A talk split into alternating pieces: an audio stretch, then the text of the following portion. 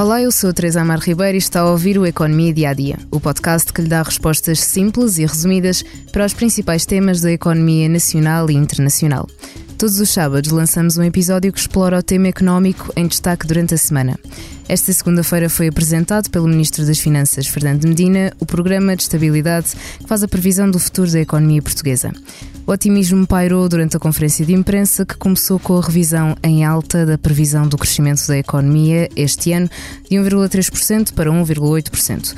Os últimos números remetem para o Orçamento do Estado de 2023 e foram agora atualizados em tom otimista. Na quinta-feira, o programa de estabilidade foi discutido no Parlamento com direito a várias críticas da oposição. Para fazer o retrato da economia portuguesa, partindo do programa de estabilidade, João Silvestre, editor da secção da Economia do Expresso. Olá, João, e obrigada por ter juntado-se a mais uma conversa aqui no podcast. O plano é otimista, parte do princípio de que, superando o fim da guerra, eh, ultrapassando a situação atual de inflação e de atraso na recuperação da economia europeia, se vai avançar. Nós estamos hoje numa posição que nos dá segurança para o país poder enfrentar um choque externo que não estamos a antever, mas que temos que estar prevenidos sempre em qualquer momento. Comecemos exatamente pela revisão em alta do crescimento da economia, uma melhoria que, segundo Fernando Medina, se deve principalmente às exportações. Consideras uma previsão realista? Qual é que é o impacto que pode ter na saúde da economia do país?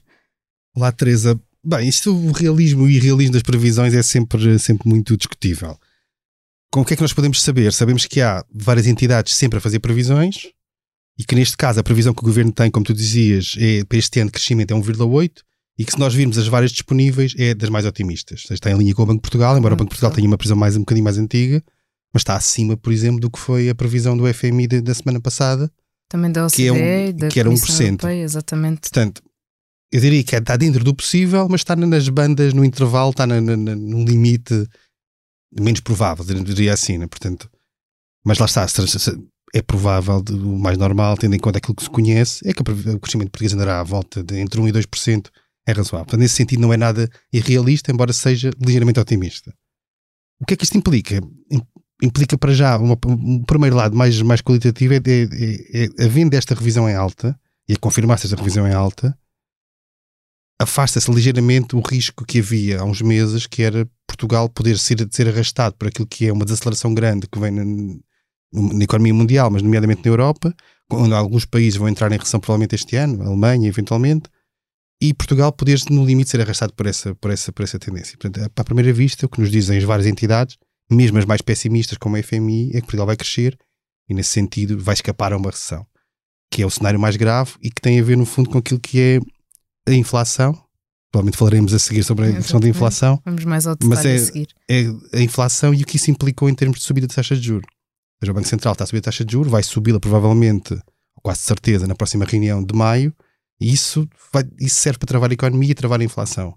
A questão é, consegue o BCE travar a inflação sem provocar uma recessão ou não? E essa é a grande dúvida. E até ver, o cenário que diz para Portugal é que a recessão está, está afastada. Mas nunca se sabe e as crises, como nós sabemos, aparecem sem, sem avisar. E é possível dar alguma razão para esta discrepância que existe entre o que é apontado uh, pelo Governo e pelo Banco de Portugal e o que diz o Fundo Monetário Internacional ou mesmo a OCDE?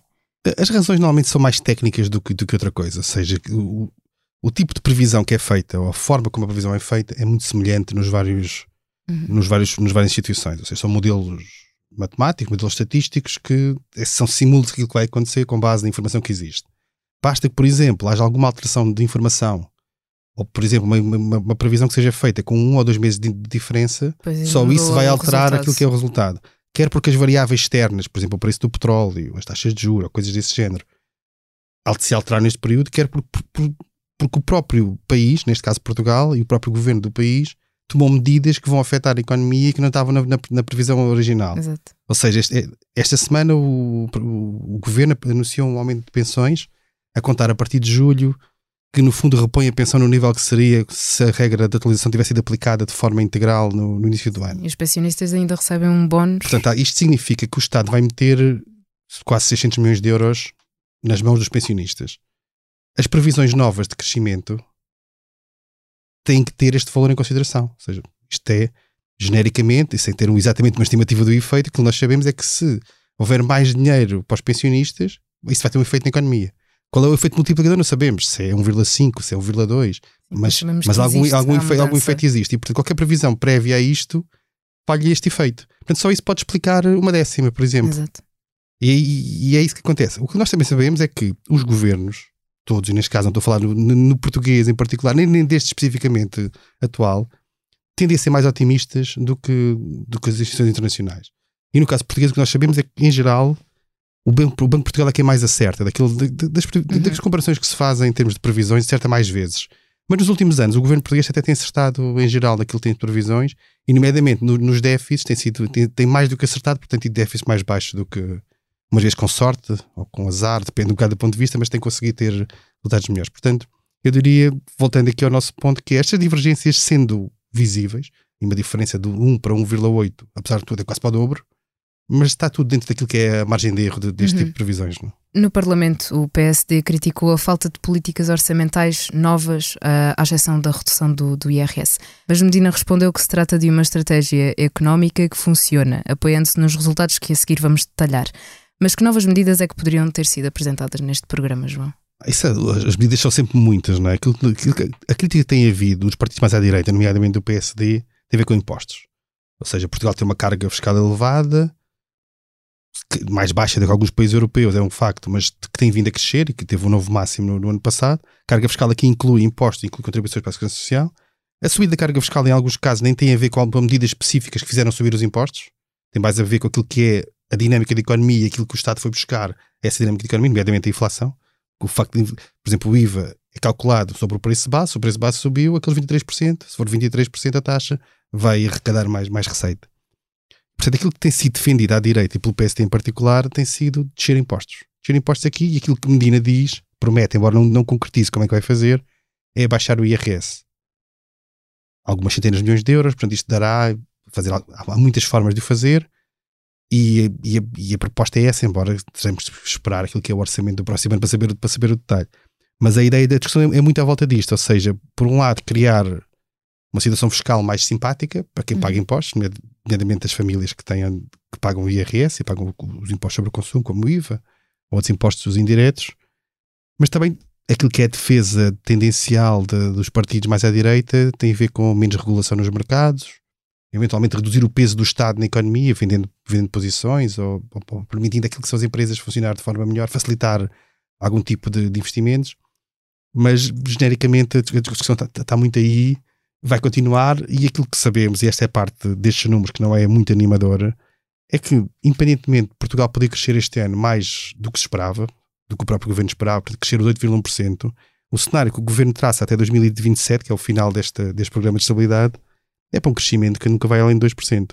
Portanto, a economia portuguesa, de facto, independentemente do que possa ser melhor ou pior, uhum. a margem de flutuação do, do, do, valor de crescimento é sempre muito uhum, baixa exato. e será sempre um crescimento relativamente baixo. O que quer dizer que o potencial da nossa economia para crescer não é assim tão, tão grande quanto isso e sem haver uma mudança estrutural exato. de algum tipo é difícil que ele, que ele cresça mais do que isto. E esse é que é o grande problema. Ou seja, nós crescemos bastante o ano passado, 6,7, porque tínhamos a sair, foi um dos países que mais caiu na pandemia em, 20, em 2020 em 21 e 22 crescemos bastante, nomeadamente em 2022, mas o que acontece é que entramos agora naquilo que é a nossa nosso crescimento habitual, que é a volta de 2%. Se chega para bater a zona euro, isso é um facto, e o governo tem, tem assinalado muito, muitas vezes isso, mas é pouco. Mas é, é pouco, até porque se nós compararmos com outros países cujo PIB per capita, que é aquilo que nos fundo nos permite relativizar o nosso nível de vida com os outros países, com países que são parecidos connosco ou que estão atrás de nós, o que tem acontecido é que aqueles países têm crescido mais depressa. Nós crescemos acima da média porque a média está enviesada para baixo, porque as grandes economias, que já são ricas, como, como o caso da Alemanha, têm um, estão, estão em recessão ou perto disso. Né? Portanto, esse efeito afeta a média, mas na verdade o nosso crescimento não é assim tão extraordinário quanto isso. Agora sim vamos à inflação, que no início da guerra começou a escalar a passo apressado e hum, atingiu o pico em outubro do ano passado nos 10,1%. Desde aí tem estado a descer e no programa de estabilidade o governo espera que alcance os 5,1% ainda este ano. Mas esta redução da inflação vai demorar a ter impacto nos preços ao consumidor. Sim, esse é, esse é o problema, é que quem se recordar, eu recordo por, por dever profissional do, do, do, que foi dito e dos números que havia, é que a inflação, o objetivo da, da, zona euro e do Banco Central Europeu é que a inflação seja, atinja um valor de 2%. É aquilo que é definido como estabilidade dos preços. exato. A inflação na zona euro passou aos 2% no verão de 2021. Portanto, nós estamos a chegar quase ao verão de 2023, portanto há dois anos, e, e- e a inflação está acima da meta desde essa altura. Nessa altura que se discutia é que o efeito era transitório, era temporário, e portanto, para efeitos temporários, e tinha a ver com as cadeias de produção, com o Covid, com uma Uhum. série de efeitos desse tipo, e como era temporário, não, não, não havia necessidade de grandes medidas, porque porque, porque o que ia acontecer é que não só não funcionariam, como além disso iam ter efeitos que não se pretendiam que não resolviam o problema. Entretanto, chegou a guerra no início de 22 e a inflação continua a aumentar. E o que nós sabemos agora é que passaram dois anos, ou quase dois anos, é que a inflação na zona euro está acima de 2% e que só provavelmente em 2026, no caso de português, ou 25, 26, depois depende de cada país, é que ela voltará a ser os 2% se tudo acontecer como se espera que venha a acontecer neste momento. Pois. Isto significa que nós vamos de 2021 a 2025, portanto, praticamente 5 anos, ou altíssima. 4 anos e qualquer coisa, com uma inflação acima da meta. E isto tem implicações graves, porque, porque- e, acima, e bastante acima da meta. Estamos a falar de inflação. Nós somarmos tudo o que são os desvios da inflação nestes anos em relação ao que seria aos 2%, estamos a falar quase de 20% a mais de, de- de subida de preços. Significa que uma pessoa cujo rendimento não aumente neste período perde um quinto da capacidade de, de consumir. é, se comprava 5 pães, só compra 4. E isso, então, claro que há aumentos e há, há algumas medidas. E, portanto, qual é que é o problema aqui? É que a inflação é tanto mais rápida a descer quanto mais duras forem as medidas de, para conter. Nomeadamente as medidas monetárias, que é a subida das taxas de juros. E o Banco Central Europeu está ali num, num equilíbrio difícil entre não provocar uma recessão e com isto deixar a inflação manter-se mais tempo, ou então travar mais depressa e poder provocar uma recessão. Com uma agravante, que este é um lado em que eles têm insistido bastante, eu acho que com razão, que é, ao mesmo tempo que eles estão a subir os juros para tentar travar a economia, e com isso os preços, estão a ver os governos ao lado, vários governos, na Europa, e são muitos, o nosso nem é dos que está, está a fazer mais isso, mas a Alemanha e outros países, a gastar bastante para compensar e apoiar uh, os, seus cidadãos nesta fase de inflação alta, só que muitas vezes com medidas que, em vez de serem dirigidas a quem delas precisa, É, mais gerais. pobres, são gerais e transversais. Pois. Como, por exemplo, no caso português, o IVA 0%. O que é que isso Também significa? esta semana. Que significa que, ao mesmo tempo que a política monetária está a travar para segurar a economia e tentar travar a inflação, os governos da política orçamental estão a gastar mais. E, e e, portanto, o que vai acontecer é que, das duas, uma, ou o BCE faz exatamente o mesmo e os preços demoram mais a descer, ou para descer ao mesmo ritmo que o BCE pretende, é preciso fazer subir os juros mais. E, portanto, é, que um bocado, é, é como se estivesse a conduzir com um pé no travão e no acelerador ao mesmo tempo. É quase impossível parar o carro, não é? Exatamente. Para terminar, vamos só falar um pouco do déficit orçamental. A perspectiva é é de que fique nos 0,4% do produto interno bruto este ano. A oposição mais à esquerda, o PCP e o Bloco, têm criticado que a consolidação das contas públicas está a fazer à conta de uma obsessão pelo excedente orçamental, ao que Fernando Medina responde que não ter déficit é bom. Qual é a tua leitura, João? Bem, há aqui, há aqui dois pontos diferentes. Ou seja, nós temos um governo, e aqui quando digo um governo, estamos a falar dos governos do PS desde 2015, que conseguiram pôr, primeiro com Centeno, depois com João Leão e agora com Fernando Medina, conseguiram transformar, com resultados, portanto, objetivamente, o governo e estes governos PS num, num, governo num partido que se preocupa com, com as contas certas. Têm vendido essa ideia e tem como, como bandeira política e de facto conseguiram, porque Portugal tem vindo a descer a dívida, teve obviamente uma subida da dívida em 2020 com a pandemia, mas isso é normal, todos tiveram, até porque eh, o PIB caiu bastante, mas a verdade é que houve uma descida do déficit, houve uma descida da dívida, Portugal teve até um excedente orçamental antes da, da pandemia e portanto tem, havido, tem sido criticado até pelo lado contrário, que é o PS, que foi o partido que em 2010 era o partido que governava quando Portugal teve, teve uma quase bancarrota e teve o FMI e a Troika por cá, foi, passou a ser o partido que controlava as contas. E chegamos a 2000 e, e- e do lado dos partidos de esquerda, sistematicamente, PCP e, e Bloco de Esquerda, sistematicamente a criticar,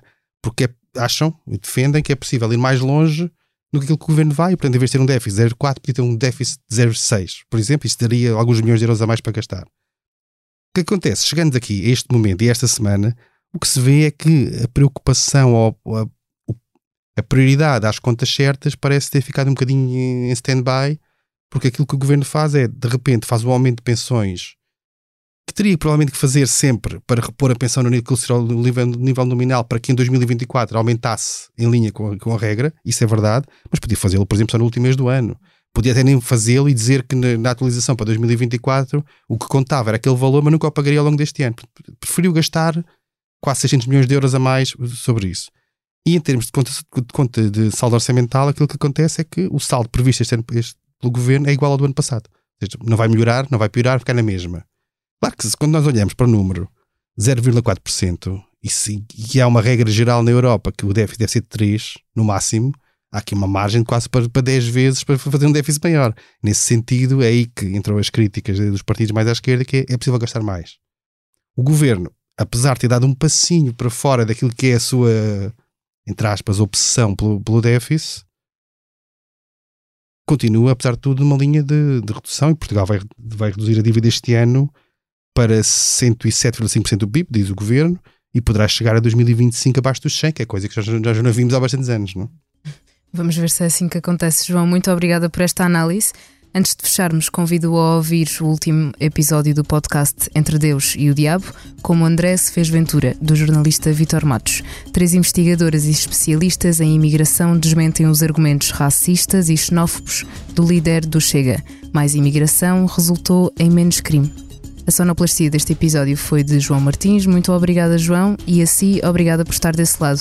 Se tem questões ou dúvidas que gostaria de ver explicadas no Economia Dia a Dia, envie um e-mail para tearribeira.express.empresa.pt. Voltamos já na segunda com mais novidades económicas.